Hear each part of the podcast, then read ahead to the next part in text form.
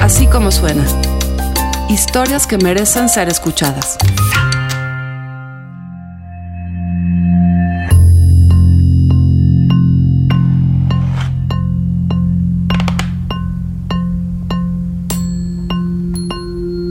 El 3 de junio del 2018, el volcán de fuego en Guatemala hizo erupción.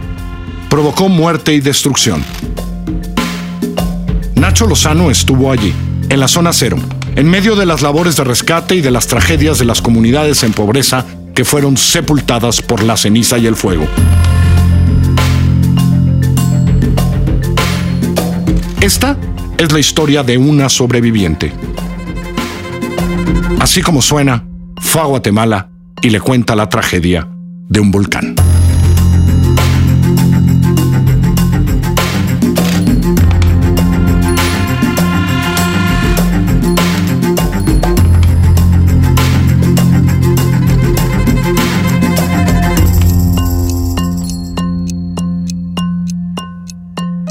3 de junio de 2018, el volcán de fuego de Guatemala hizo erupción.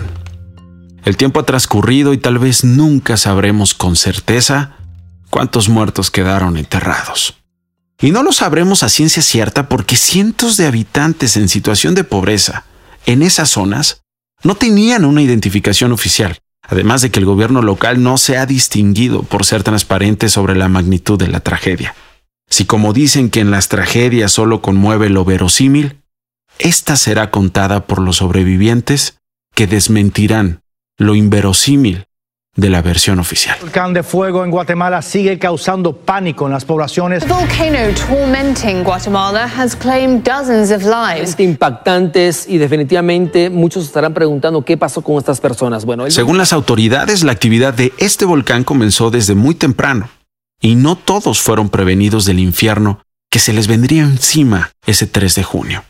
El Instituto Nacional de Vulcanología de Guatemala emitió aquel día no uno, no dos, cinco boletines informativos al respecto.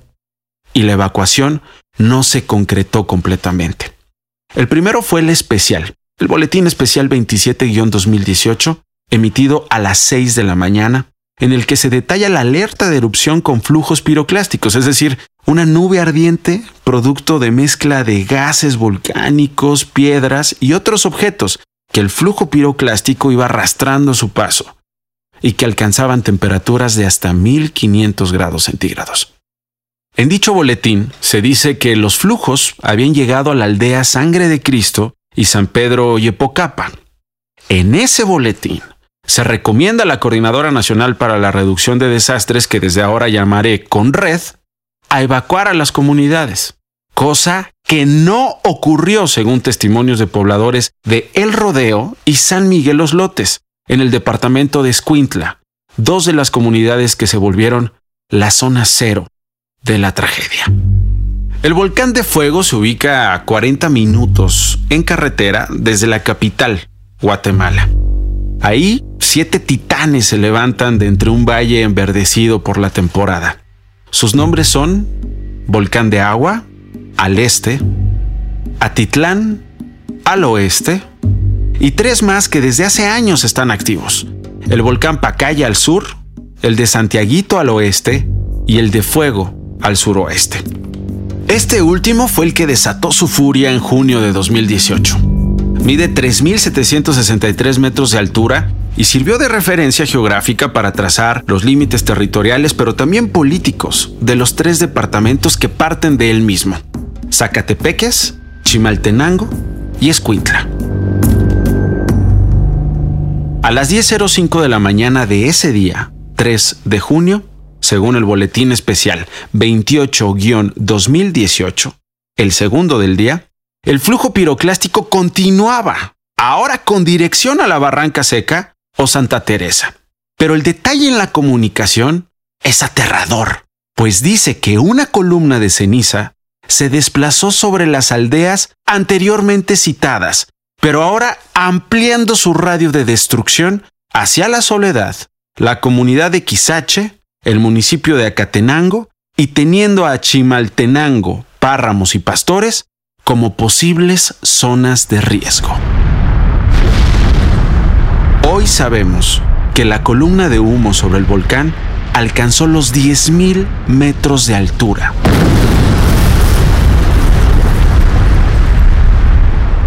deteniendo toda navegación aeronáutica en el país aquel día.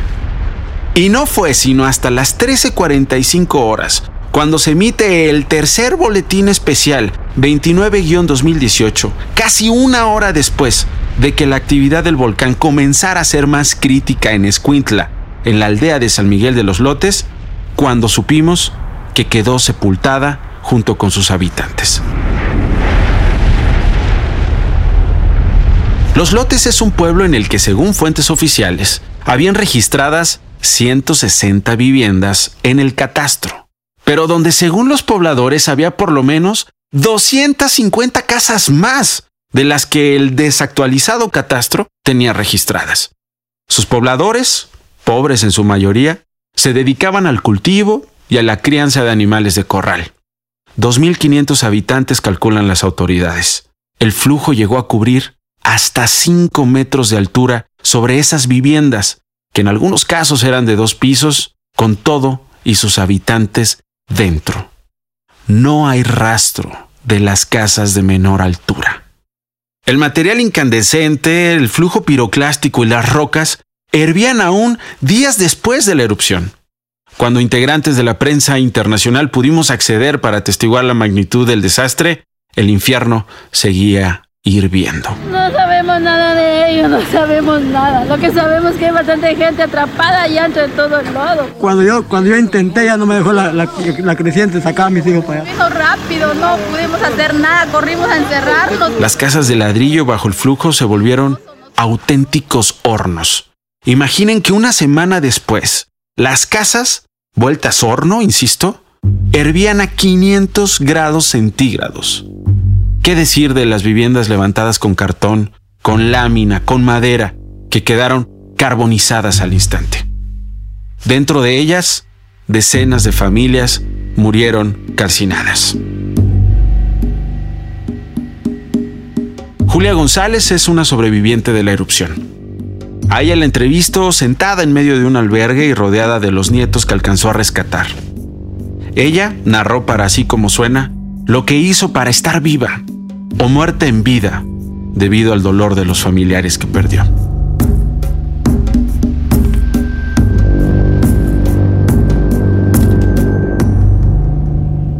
Yo soy de comunidad La Reina. Mi hija andaba vendiendo piñas allá en los lotes para ganarles el pan limpiamente a sus niñas. Perdido a María Cristina Marroquín. Su hija, María Cristina, salía todas las mañanas acompañada de su esposo y recientemente de su hija de ocho meses de edad, quienes están hasta hoy en calidad de desaparecidos y muy probablemente debajo de las toneladas ardientes del flujo piroclástico. Salió a las nueve y media de la mañana, se fue el, el, esposo con la carretona llena de piña y ella con su nena tuto se fueron para arriba, el cual ya a las 12 del día yo creo que ya no estaban porque ya no contestaban los teléfonos. Ella se llevó una bebé. Llevó una bebé de ocho meses. ¿Cómo se despedía su hija de usted? Pues ella solo me dijo, va, pues mamita, me dijo, ahí regreso, me dijo, antes de todo me llamó por teléfono, al teléfono mi madre y me dijo que, que quería que le me encargaba cuatro pistones. Entonces le dije yo jugando, pero mi hija le dijo, ya como quiere los pistones, de a libra, de a dos libras, con salsa de tomate y bastante chile. ¿Cómo los quiere? Le dije yo. Oiga, oiga amiga, le digo, ¿cómo dice mi mamá? Le jaja, dijo nomás, ¿verdad? Y yo le iba a contar un sueño que yo tuve, pero ya ella ya no me dejó porque ella iba muy precisa, ella con su venta. Pues yo soñé, yo soñé como a las 2 de la mañana para las 5 de la mañana no me pude despertar. Yo soñé que Julia Sofía se me colocó en mis brazos y yo le empecé a hacer así a mi chiquitilla. Ay, mi mamá, que así mi nena se quedó, se fue quedando dormida y pálida. Y se me murió Julia Sofía en mis manos. Y que si no sabiendo que no iba a ser Julia Sofía, no que iba a ser María Cristina y su esposo y su nena. La señora Julia es ama de casa. Luego de la erupción, fue llevada junto con sus seis nietos y una de sus hijas al albergue del Perpetuo Socorro en el centro de Escuintla. Ahí había más de 300 desplazados, de los más de 4.000 que calculaba la autoridad en diversos albergues. La cifra de atendidos no es exacta aún, y este albergue no era la excepción. Diario hacían un censo distinto. Algunas familias llegaban nuevas, otras se retiraban, algunos miembros de estas familias regresaban. Hubo quienes entraban sin avisar después del censo, quienes se iban escondidas para llegar a sus aldeas y así intentar burlar al ejército guatemalteco que custodiaba los restos de sus casas. Las escenas son devastadoras. Había quienes entraban a fuerza a las zonas acordonadas después de caminar agachados por los matorrales para pasar desapercibidos. Cuando los descubrían, la Policía Nacional o los castrenses discutían con ellos y a veces llegaban a los golpes por la desesperación de los pobladores que rogaban pasar, cruzar, para buscar a sus hijos, para buscar a los suyos, a su madre, a su esposa, a sus padres, para recoger los restos de quienes no tuvieron tiempo de escapar.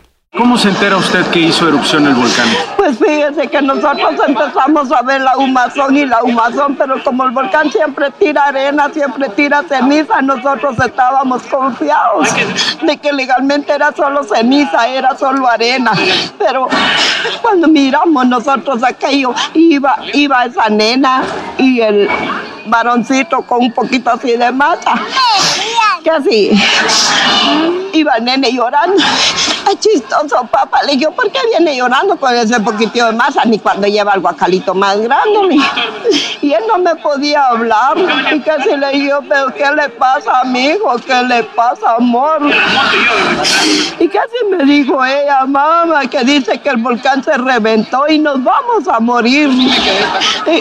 no, mis hijos, no nos morimos, le dije yo. Hice las de las gallinas con sus polluelos. Yo abracé a mis nietos y me puse a orar con ellos. Pero ya, mi hija ya me ha entregado cuentas. ¿Usted cargó con sus nietos? Sí, yo me eché una tuto, una a la nuca y los otros dos calando. Mis amores, ahí vienen. Corramos, mis amores, ahí viene la lava. Nos morimos, mis hijos. Corramos, chiquitos lindos. Salimos al puertón y nos, dos carros habían y nos, me dijo uno, véngase aquí, señora. Me, me recibieron los niños, un tanate que traía. Y por la gracia de Dios, y aquí estamos. ¿Y logró salvar a sus nietos? Sí, logré salvar a mis seis nietos. ¿Lo sacó con vida y usted está aquí viva? Sí, por la gracia de Dios. Para sacarlos adelante. Sí, así es. ¿Qué le dice usted a sus nietas? Yo les digo que en el nombre de Jesús yo les voy a seguir dando el estudio y que ellas sigan adelante, que yo las quiero mucho, las amo mucho con todo mi corazón. ¿Cómo está usted viviendo este momento, señora?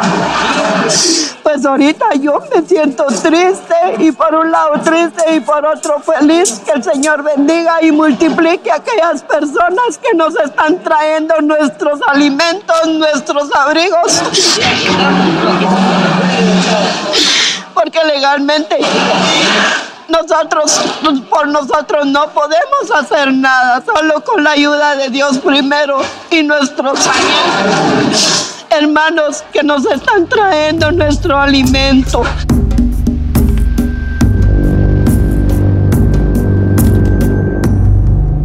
La burocracia del gobierno guatemalteco cobró innumerables vidas.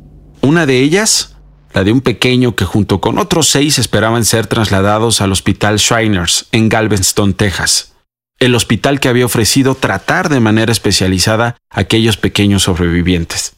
Pero la Cancillería guatemalteca tardó días en tramitar las visas humanitarias que requerían los niños y sus familiares, a pesar de que un avión de la Fuerza Aérea estadounidense había aterrizado en el aeropuerto principal del país esperando llevarse a esos pequeños que de ser siete se convirtieron en seis, porque uno murió esperando su visa, murió esperando ser trasladado a la Unión Americana. Como esa dilación decenas de permisos no emitidos para rescatistas mexicanos que viniendo de zonas como el Istmo de Tehuantepec en Oaxaca, tuvieron que esperar hasta cuatro días en la frontera con Tapachula, Chiapas, para poder cruzar. Rebasadas las autoridades, incompetentes por no haber desalojado a tiempo a los miles de pobladores, no queda más que observar la ayuda de los iguales, de los que se desprenden de ropas, bocados, de colchas, de comida, para donarlas a los damnificados, a sus hermanos, a los sobrevivientes, a quienes con la mirada perdida en esa mañana del 3 de junio, esperan con toda su alma que lo que están viviendo sea un mal sueño. Esperan despertar y abrazar a quienes hoy están muertos.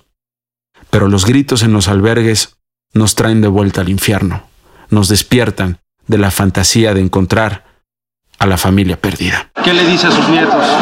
Que los amo mucho, los quiero demasiado con todo mi corazón. Que ellos son mis pequeñitos, les digo yo. Cuando nos encontrábamos en casa, les decía yo, coman mis amores, en que sea con hierbita, en que sea como sea. Gracias a Dios que estamos libres, les decía yo. Y ellos me comían muy bien, en que sea con hierbitas ahí comiendo. Pero no me arrepiento de hacer ese favor con mis nietos. Que el Señor me dé larga vida y que los deje unos jovencitos. ¿Cuándo van a regresar? ¿Los van a reubicar? ¿Qué les dicen? Pues nos dicen que todavía hay lava rezagada. Y ahorita no es lava rezagada. Ahorita es fuego el que hay. Es fuego el que hay. El volcán ya no está echando la lava con agua, no que dice que ya es lava replasticada, dice. Reemplasticada, no sé cómo dice, porque se viene la humazón y luego, ¿verdad? Ya vienen los cuentones. Sí, sí. Eh, ¿Y qué le pide usted a las autoridades? Que por favor me den un refugio donde vivir, donde estar tranquilas con mis muchachitos. Sí. Ya no queremos regresar. Ya no queremos regresar donde mismo. Hemos perdido. de la casa pasó la... Hemos perdido nuestros terrenos. Entonces ahorita pues Que nos den un refugio. que nos den donde refugiarnos. Los desplazados se cuentan por miles. La comunidad internacional criticó fuertemente a Guatemala por haber cerrado sus fronteras las horas posteriores a la erupción, impidiendo que la ayuda internacional llegara. Hay un ejemplo.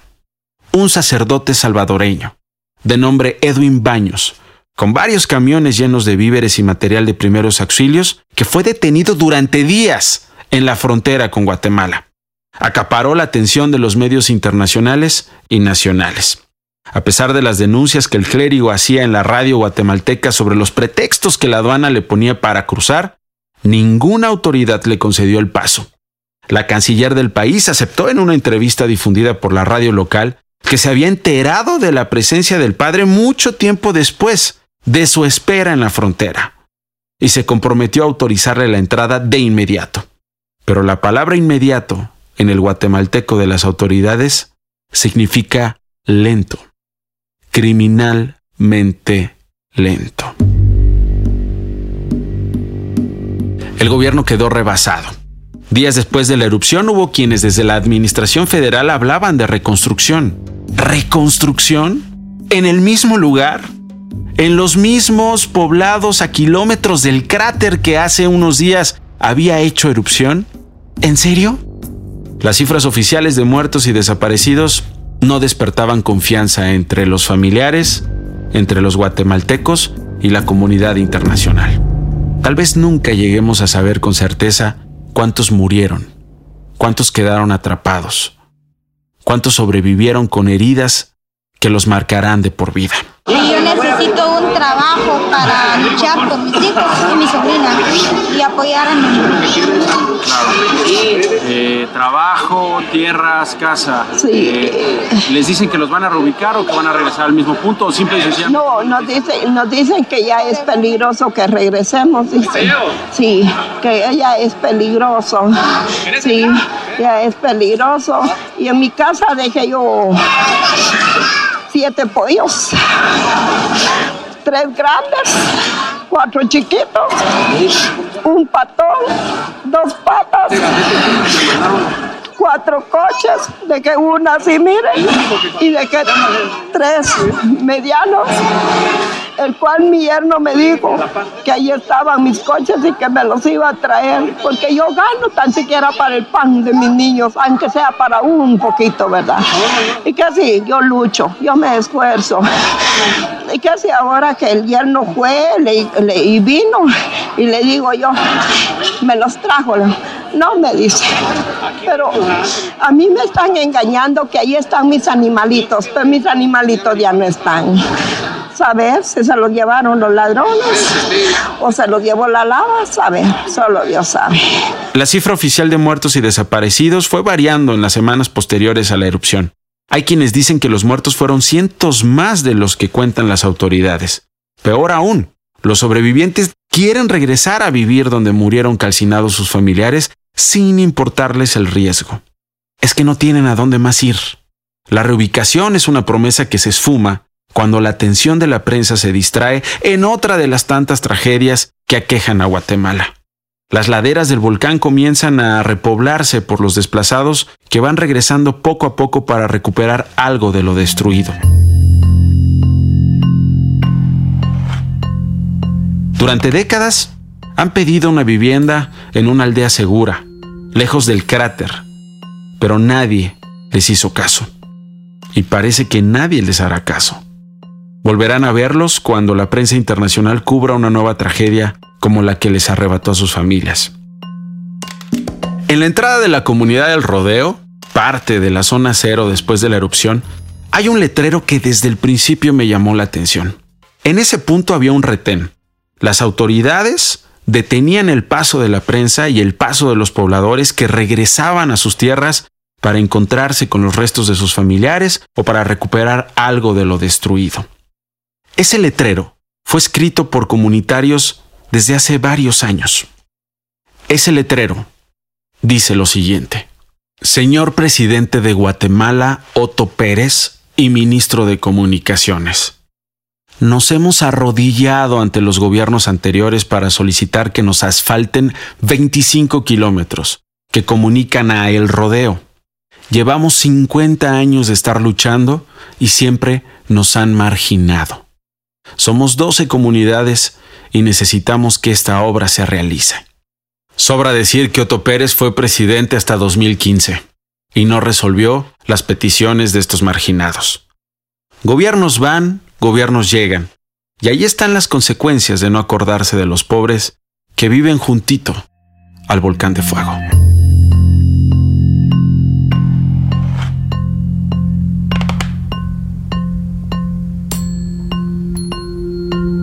Así como suena es una producción de puro contenido. La producción, el diseño sonoro, la mezcla y la música corren a cargo del equipo de BHD Studios. La dirección de producciones de Mariana Linares. Así como suena, es un proyecto de puro contenido. La dirección editorial es de María Scherer. Giselle Ibarra hace todo lo demás. Y yo, yo soy Carlos Pucci y les presento las historias. Les recuerdo que en Así Como Suena estamos en Google Podcast, en iTunes, en Spotify y por supuesto en así como suena.mx o en nuestra aplicación, Así Como Suena.